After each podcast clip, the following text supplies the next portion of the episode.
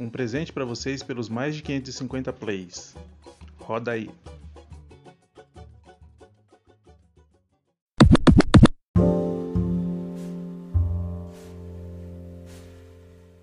Hoje eu estou aqui com a Liza Caos. Tudo bem, Liza? Tudo bem, Cláudio. Muito obrigada pelo convite primeiro. Estou é, muito feliz de estar participando aqui. Vamos lá. Maravilha. Os, ouvintes não sabem, mas para conseguir gravar com a Liza foi um perrengue, né? Demorou bastante. Sim, sim, verdade, né? É um tal de marca, desmarca e, e dá certo e não dá. Mas é assim mesmo, né? Estamos aqui. Isso aí. E Liza, você é fotógrafa, escritora e historiadora, é isso? Isso, também. Caramba! Aí, se você é formado nas três áreas? É, então, a, a fotografia ela veio por conta da história, a literatura veio muito antes, né? A, a minha história com a escrita, ela já vem, acho que desde os meus 15, 16 anos, aproximadamente. É, o livro que eu lancei em 2019, que foi o meu livro solo, é, ele foi o primeiro livro solo, né? Depois de algumas antologias. Uhum. Ele era um livro que era para ter saído quando eu tinha 19 anos, e aí por uma série de, de, de caminhos né, da história que foram acontecendo, eu terminei não lançando, terminei desistindo. Tem aquela frase que o pessoal fala, tem aquela frase que o pessoal fala, né, que todo ser humano deveria é, plantar um livro, escrever um. Não, plantar um livro. plantar uma árvore, escrever um livro e ter um filho. Você já cumpriu os três? Exatamente. não, não. Eu, eu, eu escrevi um livro, plantei um, um, umas plantas aqui, que tá valendo. E tem uma gata, então tá tudo certo. Ah, você seguiu o caminho inverso, fez ao contrário, né? É, exatamente. Muito legal. É, a gente pode começar com uma poesia? Claro. Pode ser uma poesia Bom, sua? Sim, sim, pode sim. Vamos lá. É, tem uma poesia que, que eu gosto muito, que inclusive ela tem, tem um vídeo poema dela. Uhum. É, ela chama Cãibra, ela está nesse primeiro livro. É, e ela diz assim: Existe uma crueldade no teu silêncio. Teu silêncio me faz gritar para dentro. Meu grito para dentro apodrece as minhas palavras. Minhas palavras são uma desesperança a desesperança dança segurando as mãos dos bichos. Os bichos habitam debochadamente meu estômago. Estômago, oco, âmago, amargo. Existe uma crueldade no teu silêncio. Enquanto tua boca grita rancor por baixo do lábio cerrado. Devia dizer o que penso não dizer. Devia estar ali, sentado em cima do teu silêncio, com a imagem borrada pela fumaça do café enquanto de palavras e saltos apavorados no coração eu me alimento. Devias? Desvios? Calei. A regra minha é que não falha é falhar. Falhei e não disse o que pensava em não dizer. Meu coração tem cãibra. A fumaça do café é muito sozinha. A silêncio ensurdecedor. E nada pode trazer mais azar do que deixar uma garrafa de vinho pela metade. Nossa, nossa, sensacional! Ô louco! Nossa, maravilhosa! Muito, muito linda essa poesia. Obrigada. Obrigada Caramba, parabéns, parabéns. Obrigada. Essa você fez há muito tempo? Ah, essa tem. Uh, ela começou a ser construída uh, em 2018 e aí ela, ela passou por um processo para entrar no livro em 2019, em abril de 2019. Essa tá nesse livro, nasceu... essa tá nesse livro solo que você lançou. Isso, o livro chama Lábio Aberto. É, ah. E ela está nesse livro, ele foi lançado em 26 de abril de 2019 aqui em São Paulo. Uh, e está nele, assim, ela, ela, essa poesia ela nasceu ali por setembro, outubro, uh, talvez um pouco mais de 2000. Não, não, não, minto. Mas no começo, no começo de 2019, isso mesmo, começo de 2019. Aí ela passou depois por um processo e entrou no livro. E ela tem uma história por trás? Tem. Todas as, as poesias têm uma história por trás. Ah, conta pra nós. ah, essa, essa poesia foi uma poesia é, escrita depois de um, depois de um término, é, com um grandíssimo amigo hoje em dia. É, e aí ela, ela me trouxe uma, umas reflexões muito necessárias, assim, muito o término, né? Esse término ele me trouxe um, uma reflexão muito forte, assim, né? a respeito de, de, muita coisa que eu precisava rever e, e não estava revendo, assim, sabe? Então ele ele teve esse efeito, que foi muito bom, é, e aí terminou nascendo essa poesia. Entendi, muito legal. Tem uma tem uma frase tem até uma, uma, passagem bíblica que fala, né, que a, a tristeza é, é, o sentimento que deixa a gente mais compreensivo, né? Fala, a tristeza formoseia o rosto. Por isso que ela acaba uhum. sendo uma, um pouco mais expressiva do que a raiva, do que a felicidade. A gente é muito habituado a desejar muito a felicidade. Mas acho que a uhum. tristeza está bem relacionada até com o processo de evolução nossa, né? Claro. Foi exatamente o que aconteceu para essa poesia nascer. Nossa, muito legal, muito legal. Poeta quando é. sofre sai coisa boa, né? É, então. É, mas a, a gente tem, eu, eu, costumo dizer que a gente tem que ter um cuidado, né? Porque, por exemplo, eu venho de um. Não sei, existe uma, uma geração que, que termina romantiz, terminou romantizando muito essa questão do sofrimento e tudo mais. Eu acho que é, com o passar dos anos a gente começou a lidar com uma série de, de problemas mesmo que são estão aí, que a própria depressão, enfim, uma série de coisas que eu acho que a gente precisa ter um cuidado é, romantizar a tristeza dessa forma. Mas é inevitável, não tem como dizer que eu eu não, não produzo mais dessa forma, né? Eu sempre consumi literatura beatnik desde muito cedo e, e ao consumir literatura beatnik, claro que isso terminou tendo uma influência né, no meu trabalho e, e terminou que uma época da vida eu, eu, eu escrevi muito dessa maneira, né? eu usei muito do, dos momentos de tristeza, de dor profunda. Esse livro é um livro que ele traz muito disso. É, porque tem poesias muito antigas, ele tem poesias que têm por volta de 13 anos, assim, 10, 13 anos. Então, é, ele termina trazendo muito isso, ele tem uma, uma carga né, emotiva, tem ali um, um, certo peso no início, ele é dividido em três partes. Ele, o, a primeira parte ela é muito carregada, uhum. é, mas é, hoje em dia eu tento não, não pautar mais nisso, assim, né? Eu escrevo literatura erótica, não somente literatura, literatura erótica, né? Mas é uma das coisas que eu escrevo, uma das coisas que eu mais escrevo, né? E, e acho que tem esse, esse diálogo muito forte no meu trabalho, né? Da, da literatura erótica com a dor, com, uh, com a tristeza, com, enfim, com os processos humanos que a gente passa, né? Então, mas hoje em dia tento não, não romantizar, sabe? Dessa maneira. Mas acontece, né? Acontece. É, é meio, que é meio que automático, né? É quando é você vai ver, quando vai ver já escreveu. Mas acho que o legal é assim, quando é, quando é espontâneo, né? Não quando Sim. você, tipo, é, tenta ficar triste para desenvolver um trabalho. Não, é legal não, quando vem, né? Muito, muito bom. É, nesse é, seu livro, nesse seu é. livro, tem a, a literatura erótica ou não? Tem, tem, tem sim tem sim. Certo. É... Como, como, que a gente pode ter acesso a esse livro? Até interessou aqui, viu? Se for na qualidade dessa, dessa poesia que você falou, muito bom. Poxa, obrigada, fico feliz. Adorei bom, a poesia. Ele, ele, ele tá. Agora ele tá esgotado, né? Uhum. Felizmente.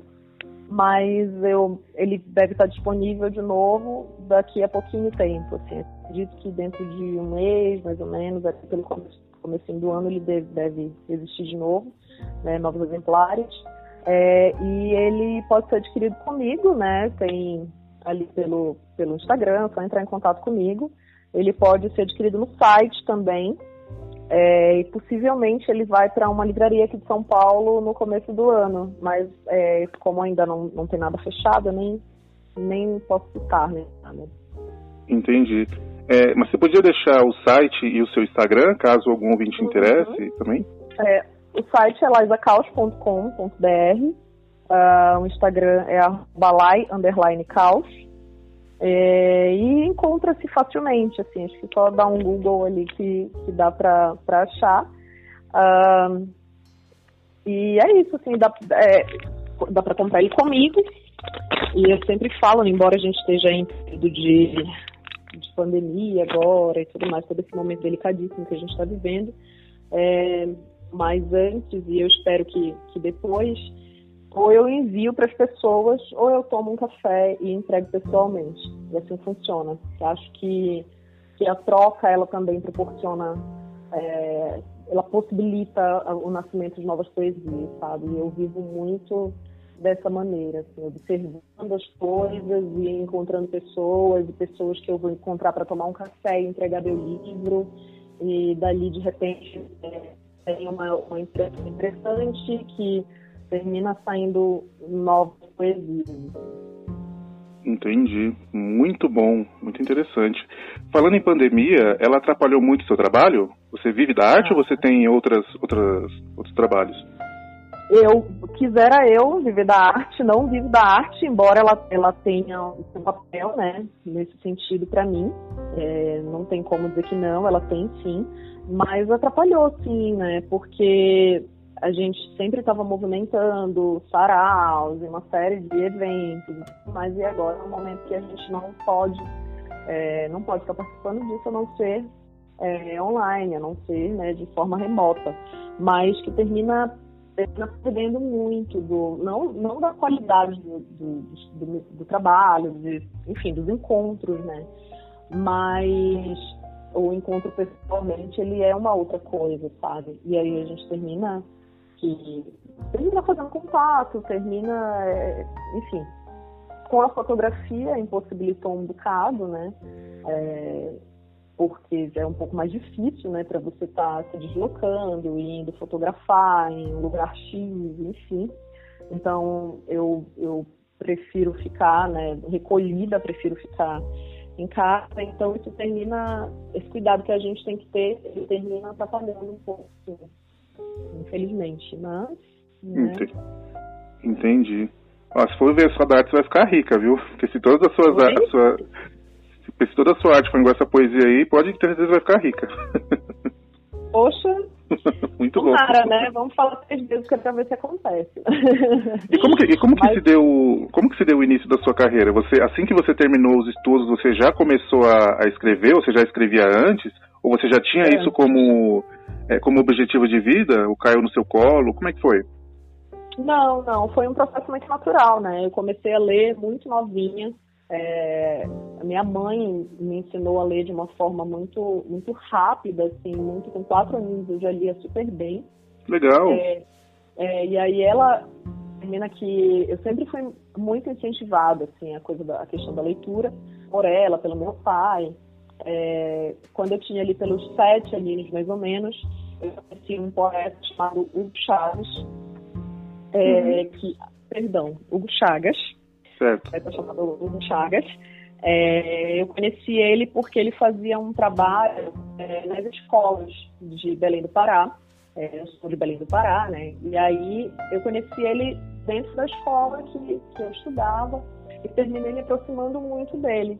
Essa aproximação, inclusive, ela, ela, ela quase foi problemática, assim, né? Porque eu falava muito dele e os meus pais terminaram, né, ficando, não, mas quem que é esse homem que está, né, mexendo na cabeça da minha filha com essa coisa de poesia, é uma criança, papapá.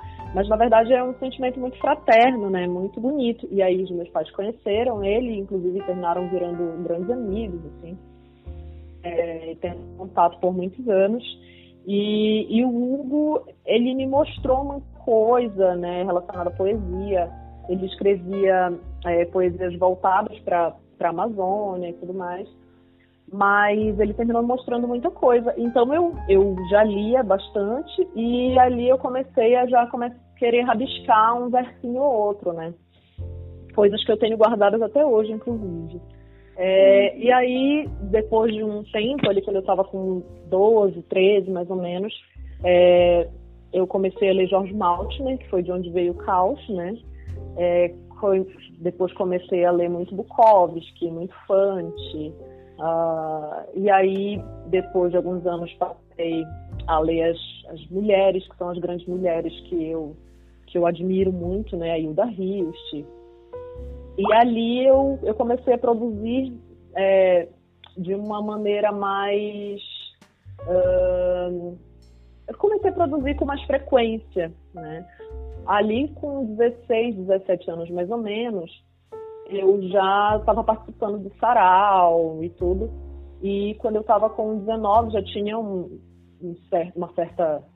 É, uma, um, um, certo trabalho ali, é, quantitativamente falando, que acho que achava que, né, que dava, já dava para publicar algo. E aí eu fiquei nessa de vou publicar, não vou publicar. E aí o processo iniciou e tudo.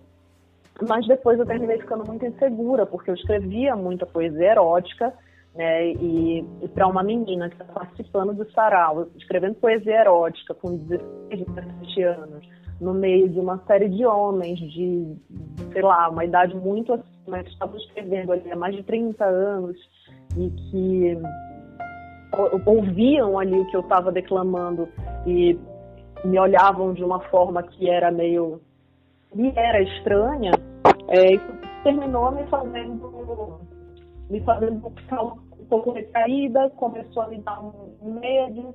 Uh, o fato de muitos deles chegarem até mim e se preocuparem muito mais em saber se o, meu trabalho era autobiográfico ou se, enfim, por, por conta de, de eu ser muito jovem, estar tá escrevendo coisa erótica.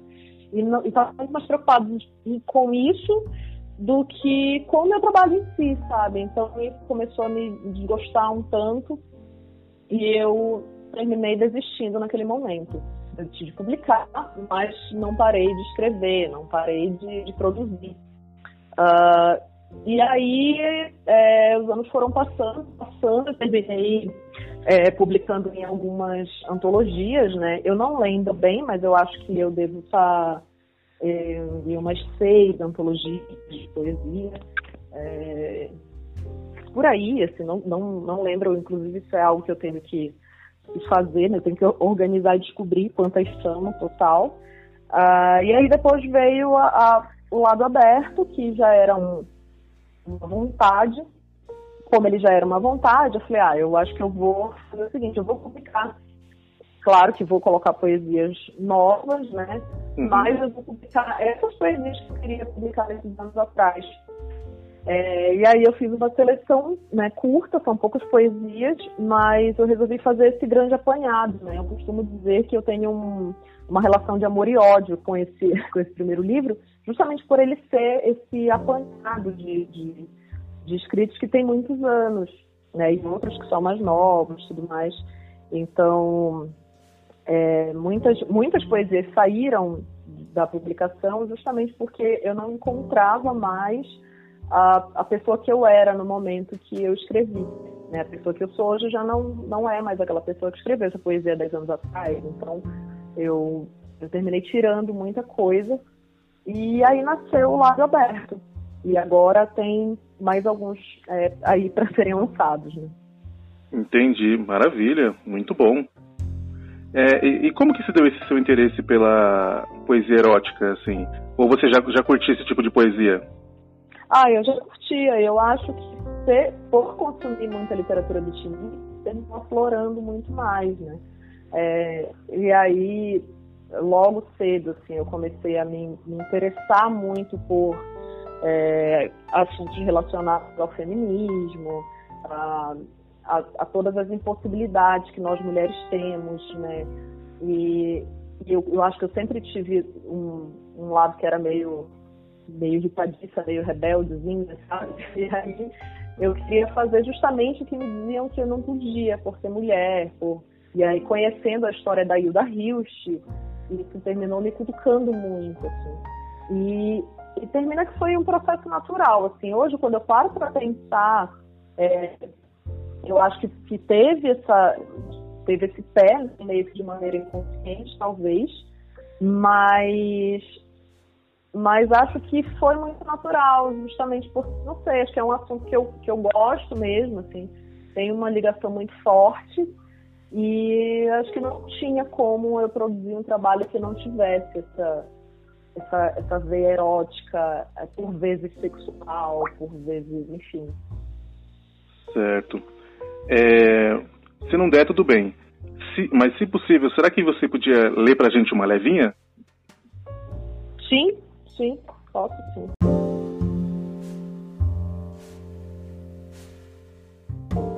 Meus olhos gostam da tua pele. Minha pele gosta dos teus olhos repousados nela. E vem brotando a palavra como brota gozo, umedecendo a palavra língua.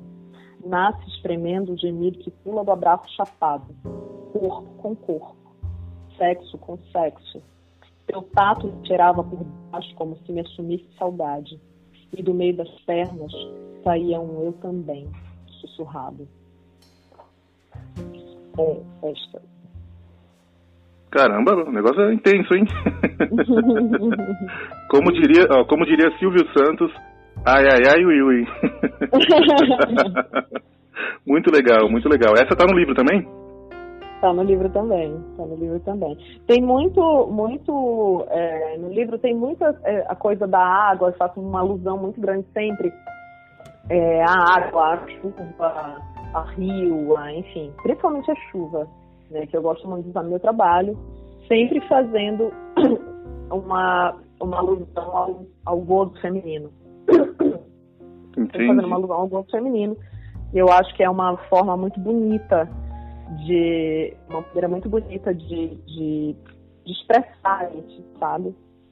E tem uma, uma diferença muito grande, né? Eu sempre falo isso e aprendi também isso com uma das mulheres mais incríveis assim que eu já conheci, e a Olga Savari, que foi a primeira mulher a, a, publicar uma antologia de poesia erótica no Brasil, é, que nos deixou, infelizmente, em maio desse ano.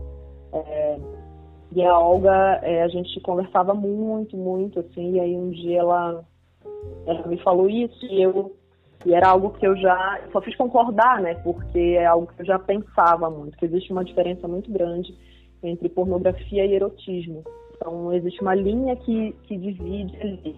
Então, você pode usar de uma série de elementos para você é, fazer alusão a, a, a, a, várias coisas tua, dentro da sua poesia de maneira erótica, não necessariamente ser pornográfico, o que também não tem nenhum problema para mim.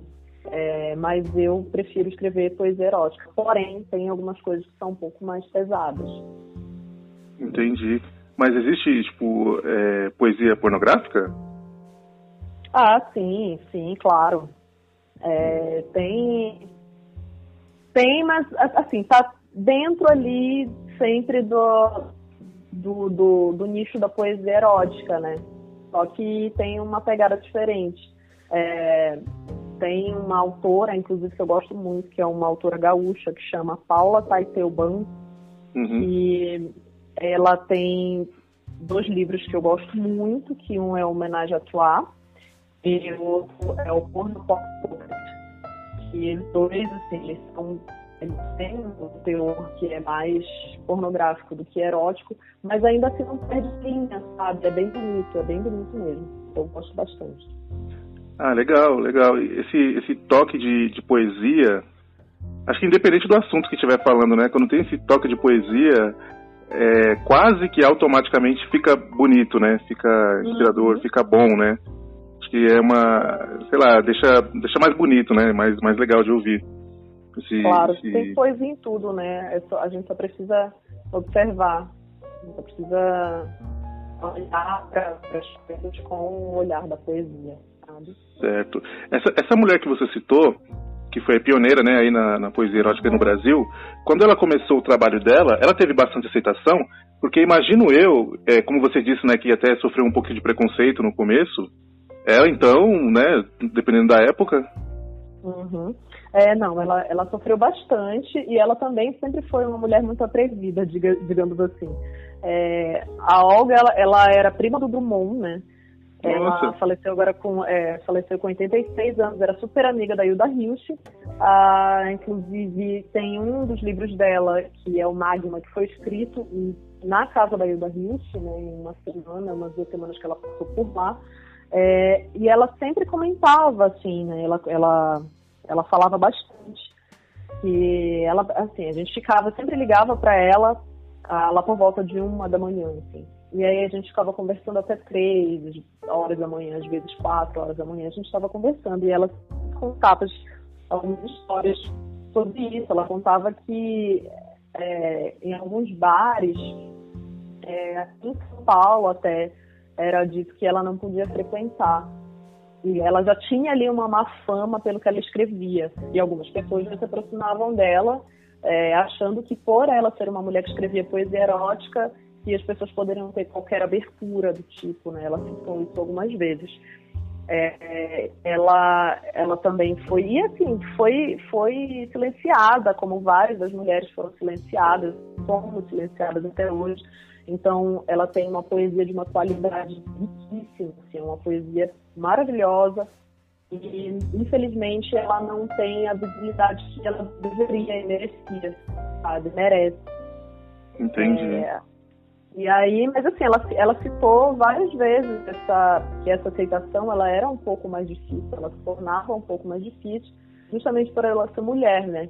Em um lugar onde quem dominava a poesia eram os homens, e os homens estavam ali já falando de muitas coisas há muito tempo, mas as mulheres, quando falavam, era nossa, um escândalo, né? Aconteceu isso com a Hilda também, né? A Hilda, uhum. é, quando ela publicou é, o Caderno Rosa de Land, ela, ela, assim, muitos editores não queriam mais editá-la, é, muitas pessoas da poesia se afastaram, a crítica, inclusive, é, sempre falava que ela não escrevia mais, assim, em vários lugares, né, quando saiu uma crítica nesse período, é, a, a fala era, Hilda Hilst enlouqueceu, Hilda Hilst não escreve mais literatura séria sendo que a única coisa que ela estava fazendo era escrever da maneira que os homens já vinham escrevendo há muito tempo. Né?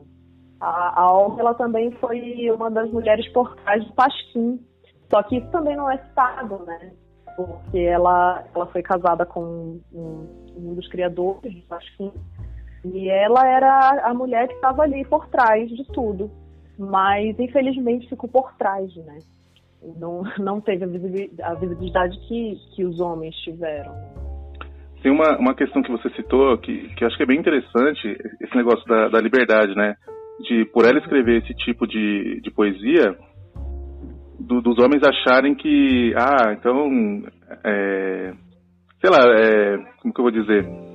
É, achar, tipo, ai, é que me fugiu a palavra aqui. Poesia, mulher que escreve poesia erótica está disponível para o sexo com Exatamente. um homem que, que assim, a vontade é dos homens, a vontade não é nossa. Então, se eu escrevo poesia erótica, eu estou aqui disponível para que você, homem, chegue e eu só posso mesmo estar disponível e ficar pianinho, porque afinal de contas quem procurou fui eu, porque olha só o que tipo de coisa que eu escrevo, né? Exatamente. É, isso não acontece só com. Então, isso não, assim, não deve acontecer só com as poetas.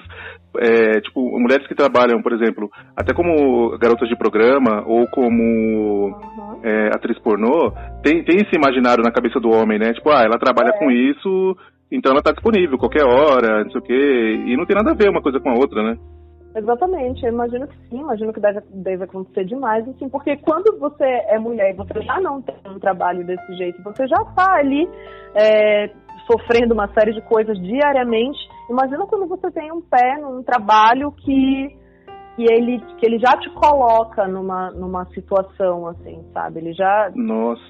Não era para te colocar, né? Era só para ser um trabalho desenvolvido. Mas no imaginário masculino é um negócio que é meio bizarro, assim. Imaginário que, que, é, que é falso moralista, né? É, e aí a gente tem que estar tá o tempo todo se esquivando, o tempo todo. Por conta disso, é, a partir do, do lançamento do lado aberto, eu fiz uma série de rodas de conversas, assim, em vários lugares, fui convidada e foi muito legal, assim. Que legal. É, isso também, é, isso também foi, foi algo que a pandemia né, fez com que desse uma diminuída, mas é, pretendo voltar a fazer agora, não presencialmente, né? Mas isso foi muito, muito bom de fazer, sabe? De discutir, de sentar, de de ir para um sarau e depois a gente tentar fazer uma roda de conversa e falar justamente sobre isso. Inclusive, uma das rodas que eu, que eu mais gostei de fazer foi uma roda de um coletivo chamado Algol, é, que foi muito bacana porque o público era masculino, quase que completamente masculino. Então foi muito Nossa. interessante porque falar para as minhas, né, falar para os meus, falar para as pessoas que já concordam comigo é muito fácil. Agora você é, dá sua cara tapa num meio em que você pode ouvir qualquer coisa, qualquer questionamento vindo de um homem, vindo de é, é, você tem que estar preparado para isso, assim. Então foi uma experiência muito legal, assim, foi muito muito enriquecedora. Assim.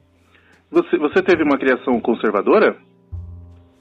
Olha, não considero não. Eu acho que para algumas coisas sim, para outras coisas não. Mas eu sempre digo que eu tenho uma sorte muito grande de ter o pai e a mãe que eu tenho, assim, que eles são é, dois grandes amigos, assim. Antes de qualquer coisa, eles são dois grandes amigos. São, são bem maravilhosos. É, e eu costumo dizer que eles têm um entendimento, assim, além do tempo deles, sabe? E e na minha casa, dentro da minha família, sempre foi um lugar de muito diálogo, sempre foi um lugar de muita conversa, muita conversa aberta, né? A, a coisa sempre funcionou muito abertamente. Então, é, isso terminou me, me, dando mais liberdade, possibilitando que eu, que eu fosse mais, mais livre nesse sentido. É, e eu não, não, considero, não, não considero que eu tenha tido uma, uma criação é, que, que me tolhiu de, sei lá, de, de vivenciar, experienciar a vida, assim, sabe? Entendi. É que geralmente o pessoal mais da velha guarda, assim, geralmente, na maioria dos casos, são, são bem mais conservadores, né? Bem mais resistentes a, a, a, esse tipo de trabalho, assim, né? É. Existe uma resistência que eu ali, por exemplo, quando meu pai, quando meu pai tem um livro que eu estava que eu, eu tava precisando e aí ele é, a minha mãe ia mandar para mim, né, mandar para cá para São Paulo. E aí ele estava lendo o livro e aí ele ficou meio de, de, cara virada assim pro livro. E aí depois ela, não, mas olha aqui, isso aqui é poesia, não sei o que, papapá. Ele leu meu livro, né? Eles dois leram, minha mãe gostou bastante. Ele gostou, mas ainda também com, com um pezinho um pouco atrás, quando você tá, né? Mas ainda assim é muito, é muito legal. É, teve um lançamento que foi no Sesc, que foi no Pará. Legal. Ano passado ainda, é, outubro do ano passado.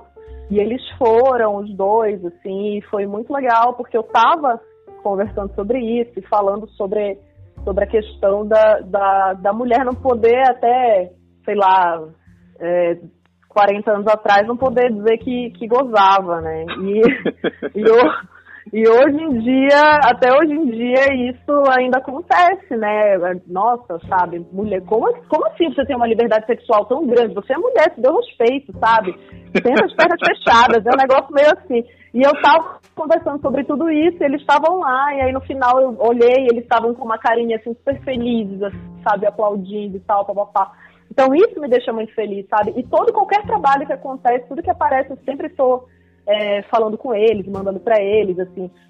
É a família num, num geral, assim, que tem essa, essa coisa muito bacana, sabe? Além deles, tem a minha madrinha e uma tia que é a tia Isabel, assim, que sempre estão, tudo, tudo que eu faço, assim, se, se tem uma entrevista, se eu vou escrever um negócio, se eu sair numa antologia nova, eu sempre estou mandando para eles, eles sempre estão acompanhando o meu trabalho de muito perto, assim. Então isso me deixa muito feliz, sabe? Isso me deixa demais feliz. Em nenhum momento é, aconteceu de ter um julgamento, nem antigamente, nem hoje, de, de qualquer um deles assim chegarem para mim dizendo, nem meu pai, sabe, dizendo, olha, mas que, que putaria é essa que você está escrevendo aí, sabe? Não, não, isso não, isso não aconteceu, não acontece, assim, a gente tem um entendimento muito, muito grande, né, de que é, assim como a fotografia, né, eu fiz um trabalho de, de nu fotográfico masculino, né, somente masculino, que teve um, um propósito para mim, foi muito importante. Sério? Eu mandava, aham. Uhum. Mas você como fotógrafa? Eu como fotógrafa. É que, na, na, verdade, assim, essa seria a próxima pergunta, né? Eu ia perguntar assim, é, você, se você era mais escritora, mais fotógrafa ou mais historiadora, né? Qual dos trabalhos você mais, mais faria? E aí eu ia entrar na parte da fotografia. Você mais escreve do que fotografa? Que, eu acho que eu, eu nem eu consigo te dizer isso de uma maneira Porque são períodos, assim, são, tem momentos que eu estou fazendo tudo uma vez, eu não estou fazendo nada, porque estou com ali uma abstinência uh, de, na, na, minha produção. E tem vezes que eu tô escrevendo muito, aí às vezes eu tô fotografando muito, às vezes eu tô fazendo pesquisa, e aí estudo de uma forma paralela, e enfim. Então, não tem como dizer assim, ah, eu sou a lá mais fotógrafa, mais historiadora, mais. É, dos três agora, eu acho que. É, mas eu não sei também, eu acho meio injusto dizer isso, mas eu acho que eu sou menos historiadora agora, é, embora eu esteja fazendo pesquisa, inclusive estou fazendo uma, desenvolvendo uma pesquisa sobre a Olga Savari, e foi uhum. um convite que eu fiquei bem feliz, assim, que deve sair no próximo ano, é, que já está aí, né?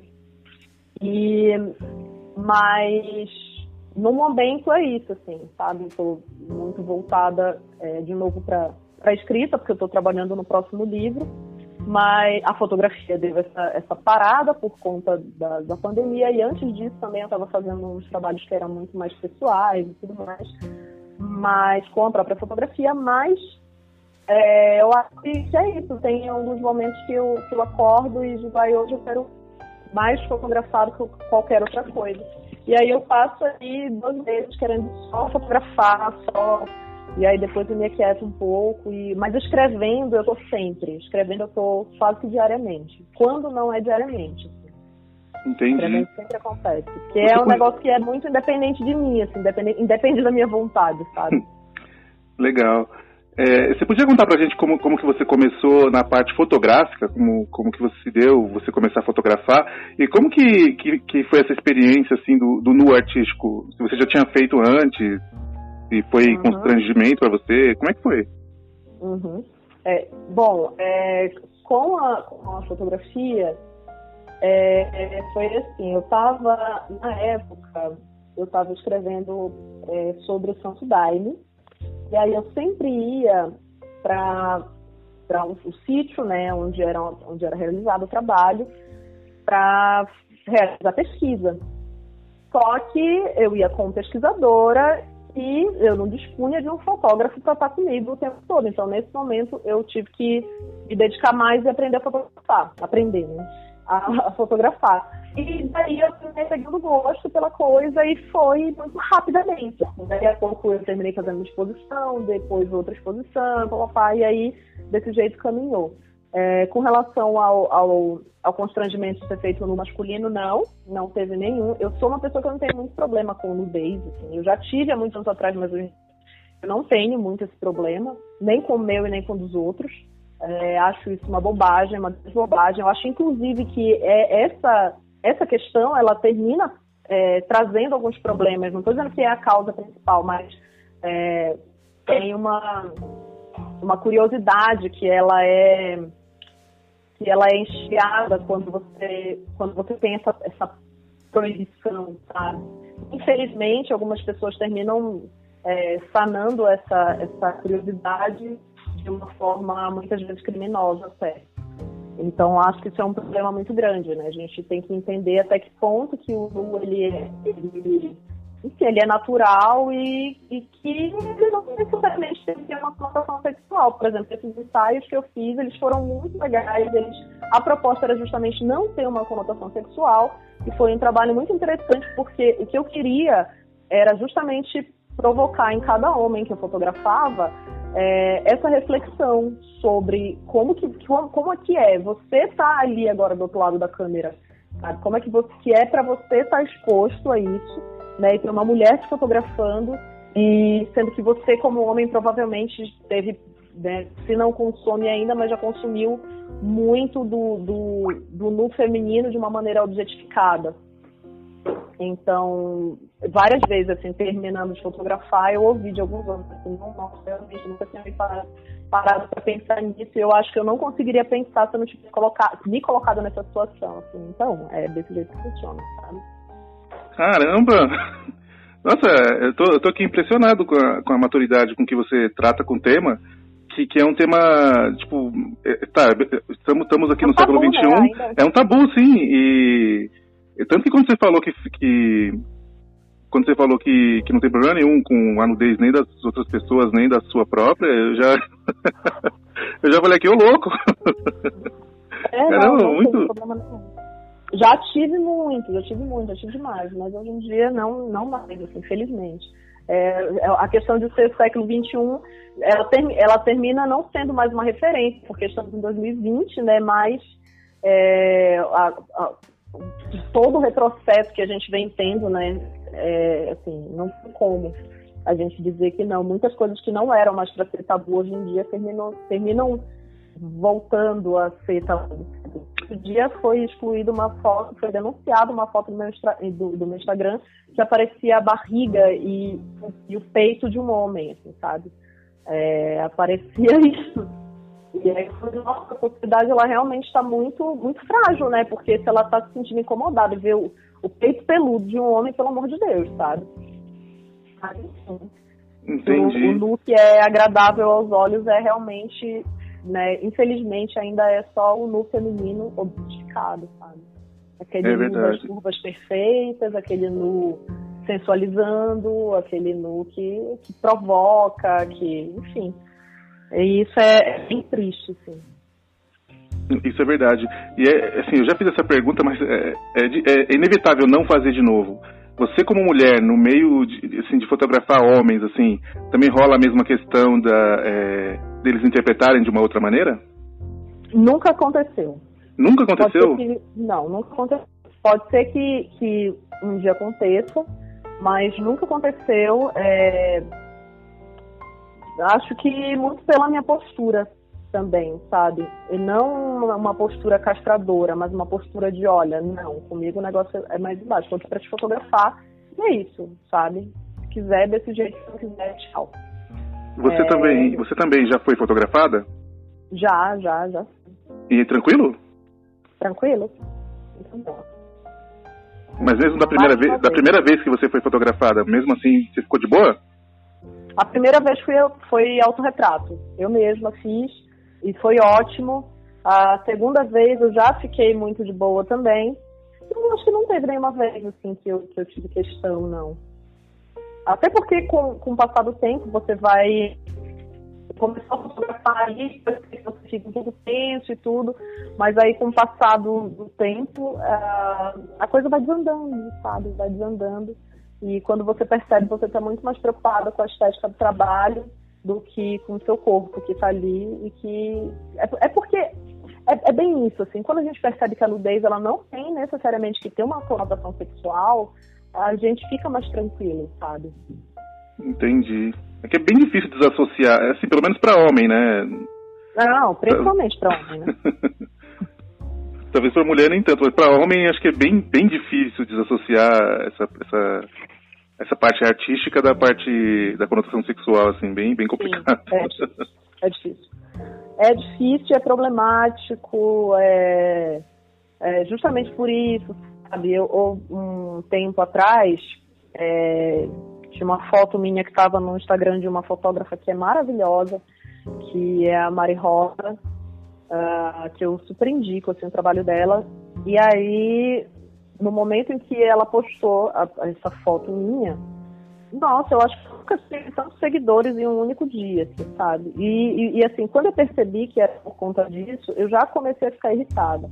Quando eu comecei a receber mensagens no, no, no meu inbox do Instagram, aí eu fiquei foi, bem mais irritada, assim, sabe? Porque era um trabalho que não tinha absolutamente nenhuma conotação sexual, mas aí você vê a foto de uma mulher, você se acha no direito de você, além de lá, começou a seguir, você tem que mandar uma mensagem no privado falando qualquer coisa, por mais que você tenha o educado, sabe? Mas sempre, sempre acontece, assim, sempre rola. Então é, é, é muito desagradável, é muito difícil, é, mas estamos aqui para dizer que não, que não é assim sabe? Entendi, muito legal essa sua postura de essa sua postura de, de colocar as coisas bem claras como elas devem ser. Muito bom. Tem mulher que não tem essa essa coragem, né? Que acaba infelizmente cedendo. Mas muito legal essa postura, muito Mas boa. Eu acho que é, eu acho inclusive que as mulheres que não têm essa coragem não é por uma falta de coragem que seja é, culpa das mulheres, sabe? É muito pelo contrário, na verdade. É um, é um, é um medo que, que se adquire. Eu mesma, né? Assim, eu, eu termino confrontando muito Mas às vezes eu também silencio, infelizmente, porque a gente não sabe o que a gente está lidando. Porque a gente está num momento em que qualquer coisa pode acontecer a qualquer momento. E isso também faz parte da questão do machismo estrutural, né? Que a gente termina é, não, não sabendo muito como reagir. Você até tem essa vontade, você quer ser reativa, mas você não consegue porque assusta, assusta mesmo, sabe? É, acontece, assim, sabe? Às vezes você recebe um negócio de uma forma tão inesperada, tão inesperada, tão desnecessária, tão que você realmente não, não, não consegue, sabe, reagir. Entendi. Infelizmente também. Entendi. Bom, agora a opinião de uma profissional da fotografia. Se você for, for fotografar uma pessoa, a pessoa for feia, como que deixa a pessoa bonita? Bom, então, aí é que tá. O que, que é uma pessoa feia, entendeu? O que é, o que é feio pra ti pode não ser feio pra mim, o que é, sabe? Eu acho muito delicado essa coisa da, da pessoa feia, sabe? Porque justamente porque a gente tá no momento em que é, são vários padrões que adoecem as pessoas, sabe? Então, ah, é porque porque eu sou assim, porque eu sou assado, porque eu sou alto, baixo, magro, gordo. Isso não quer dizer absolutamente nada. Sabe? Eu acho que a gente está exatamente no momento em que a gente tem que quebrar esses padrões, sabe? E as pessoas têm que aprender a, a, a, Acho que é um trabalho que é, que é difícil, que é interno, que é muito fácil, mas o que a gente tem que fazer é justamente tentar. É, tentar não se, não se deixar levar por esses padrões. Então, não, não dá para fotografar uma pessoa e deixar ela de uma outra forma. É, eu quero justamente fotografar pessoas reais e que as pessoas reais se reconheçam é, como pessoas reais e reconheçam a beleza delas, assim, que com certeza tem. Muito bom. E esse negócio de bonito feio também é uma, é uma construção, né? Exatamente. É, as, pessoas, as pessoas são o que são. A gente, é, é, às vezes, é muito habituado a ver revista, a ver televisão, achar que aquele é o padrão. Mas aquilo ali, na verdade, está bem longe do padrão. O padrão mesmo é são as pessoas que a gente vê no ônibus, no dia a dia, no trabalho, na rua. Esse é o e verdadeiro padrão, né? né? São pessoas normais, né? Nem todo mundo é, tem barriga tanquinho, nem todo mundo tá ali com é, o peso correto que deveria estar, tá, nem todo mundo é tão alto ou tão, tão é, assim. É, e, né? e, aí, qual que é o peso correto, sabe? São, são é, várias, questões, várias questões. Assim, não, não tem um peso correto, peso incorreto, não sei o que, papapá. Não, sabe, eu acho que o lance é você se sentir bem, assim. E, e, e, dar, uma, dar uma relaxada, embora isso seja muito difícil. Assim, eu falo por mim, porque alguns pontos relacionados a mim, eu, eu tinha problema com nudez, eu tinha problema com ficar de biquíni na praia, não sei o que, justamente por algumas questões estéticas que hoje em dia eu falo, cara, não, sabe, eu não, eu não quero ficar, eu não quero ir à praia e ficar desconfortado. Eu quero ir e ficar de uma forma que eu esteja confortável. E se estiver perto, que estiver incomodado, problema seu, sabe? E... tá incomodado, não olha, né? Tá incomodado, não olha, sabe? Até porque é melhor não olhar, porque eu, eu, eu gosto de falar de mulheres, eu não gosto muito de gente olhando, não. Isso é uma questão também, assim, eu não, eu não sou meio intolerante, assim. Entendi. Olá, é, para você, o que, que é a inspiração e como que ela acontece? Aí tu, tu me pega, porque eu acho que eu acho que é uma eu acho que é muito aberta assim, uma resposta uma sabe, muito muito tem várias possibilidades de resposta para isso. Não existe um padrão, né? Inspirada, é, não existe um padrão. Eu posso estar inspirada como quando eu tô triste, quando como a gente falou mais cedo, né, com a questão da de deixar transpirar a dor pela pela escrita e tudo mais.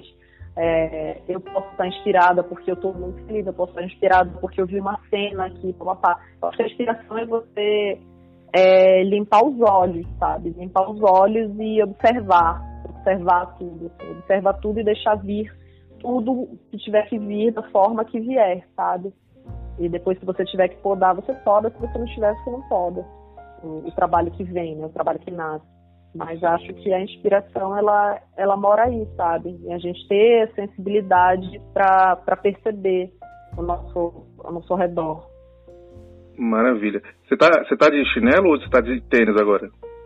Eu tô de meia. Você tá de meia. Faz assim, ó. Bate com o dedinho do pé na quina da cama, Pra gente ver se essa dor vai gerar alguma inspiração. Não, não, não. É, essa dor não. Provavelmente vai gerar, né? Talvez gere. Mas ela provocada dessa forma não, não faz sentido. Em nome da arte, em nome. Não, não, não. Ó, eu queria que você citasse para alguns ouvintes, para os ouvintes, né? É, alguns exemplos de poetas e que você gosta. Pode ser, tanto faz, homens ou mulheres, é, pro pessoal. Uhum. E para mim também, né? Que eu tô anotando aqui todos os nomes que você tá falando. Olha, é, primeiro eu já deixo a, a, indicação da Olga, né? Olga Savari, uhum. que assim, acho que todo mundo precisa conhecer a obra dessa mulher, sabe? Quem não conhece, que, que conheça, e quem já conhece, que se aprofunde. A, a Hilda, que eu tanto citei, é a Hilda Hilst. É, bom, assim, na, na galera contemporânea, tem muita gente fazendo trabalho muito legal. Tem um, um poeta, um escritor que ele chama Kako Ishak, que uhum. ele tem um, um, trabalho incrível também. Tem um, um, livro dele que eu, eu sempre digo que é, é um dos meus de cabeceira, assim, sabe? De vez em quando é necessário que eu leia ele. E ele é um livro bem curtinho, assim, mas é, ele é super intenso e ele chama Não Precisa Dizer Eu Também. É muito bom. É, tem a, a, Ana Bueno, que é, é, uma artista que ela tem CD lançado, ele escreve pra caramba, é, jovem, assim, sabe? E, e muito boa. Nossa, tem muita gente fazendo muita coisa legal. Muito tá. bom, muito bom, muito legal. Ó, para encerrar, como você já indicou vários poetas, eu não vou te pedir. Ah, não, eu vou, vou pedir sim. Eu queria que você indicasse para os ouvintes uma indicação de um livro, uma indicação de uma série e uma música. Uhum. Tá. É, indicação de um livro. É, eu indico Leite Amado, do Chico Buarque, que é um dos meus livros preferidos. Assim, é um livro muito bonito, muito bonito uh, uma série, é isso? Isso. Você gosta de série? Gosto, gosto de série. É, ultimamente eu parei um pouco mais, assim, porque eu não estava fazendo mais nada da vida e eu preciso estudar pra caramba. Então, é, deixa eu pensar numa série. É, tem, cara, tem a minha série preferida, assim, é uma série que chama Mr. Robot, mas. Uh, eu já vi essa série. Já viu? Tá no Amazon Prime, né? É, eu sou apaixonada por essa série, mas num contexto, num contexto mais, mais poético, mais digamos assim, tem uma série que é da Amazon Prime também que chama Modern Love. Modern Love também já assisti, é uma das minhas favoritas, é, nossa. É, eu, eu adoro. O episódio adoro. 3 é o melhor de todos. Era o que eu já ia citar, é exatamente isso. Sensacional. O da primeira temporada é sensacional. Uh, uma música. Isso. Olha, música é um negócio que é muito difícil de indicar para mim, porque eu sou completamente apaixonada por música, assim, eu, eu tô o tempo todo consumindo música. Você compõe é... também? Não, eu já tive poesias que poesias que viraram que viram música, assim. Mas Legal. elas não foram feitas com esse propósito, né? Tem uma, inclusive, que ela, ela tá para entrar num, num disco aí, em breve. Que maravilha! Nossa, que legal! Aí sim, hein? Eu tô dentro da música, mas de, de uma outra forma, né? Entendi. É... E eu, eu indico uma música do Joy Division, que eu, eu gosto muito, ouço muito, que chama Love Tears Apart que é uma música super conhecida. E, enfim, quer dizer, eu super conhecida, né? Super conhecida dentro do, do, do da minha bolha, né? Então, é uma música que eu gosto muito, gosto muito mesmo. E vou, vou aproveitar e vou indicar, posso indicar mais uma música? Claro. É uma música que eu sou apaixonada, assim, que é uma música. Né, Essa aí que você Nossa. vai falar agora, vou deixar tocando no final do episódio. Perfeito, perfeito, ótima é uma música que chama Cada Lugar na Sua Coisa, do Sérgio Sampaio. Ela é incrível. Maravilha. Cada lugar na sua coisa, César Sampaio. Tem um trecho dela tatuado, inclusive, de tanto que eu amo essa música. Qual é a frase que você tem tatuada? Lugar de Poesia na Calçada. Muito legal. Eu não vou perguntar onde está, porque não pode. não, é, é aqui no, no, na escápula, nas costas. Ah, legal, legal. Muito bom. Então, Asa, é isso aí. Muito obrigado pelo, pela entrevista de hoje. Caramba, rendeu bastante. Passou uhum. voando o tempo. Eu nem percebi. Sim. É, é você, a gente, a gente estava falando antes. Você também participa de um podcast, né? O podcast é seu ou você faz participação? Eu, eu faço parte. É um podcast muito legal. Inclusive teve um, um festival agora no sábado. É um podcast que chama Radiofrenia Independente. Muito uhum. legal, tem uma galera muito massa. É, e eu faço produção e sou host também do podcast. É bem legal, tudo tem indico, tá? Então, ouçam Radiofrenia. Maravilha, eu já vou colocar aqui já, estou procurando no Spotify. Maravilha. Você é do Paraná e nem tem sotaque, né? Não, sou do Pará. Pará. Forte. Mas não tem, não tem muito sotaque, né? Não, é. é assim, eu não percebi. eu não percebi. Okay.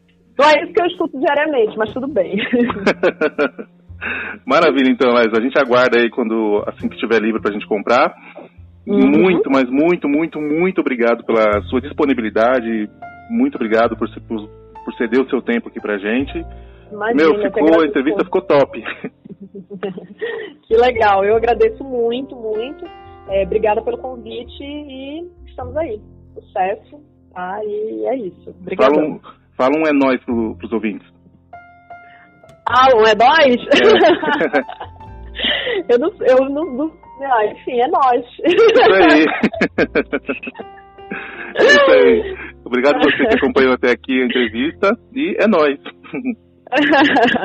ok, ok. Tchau, tchau, Paulo. Tchau.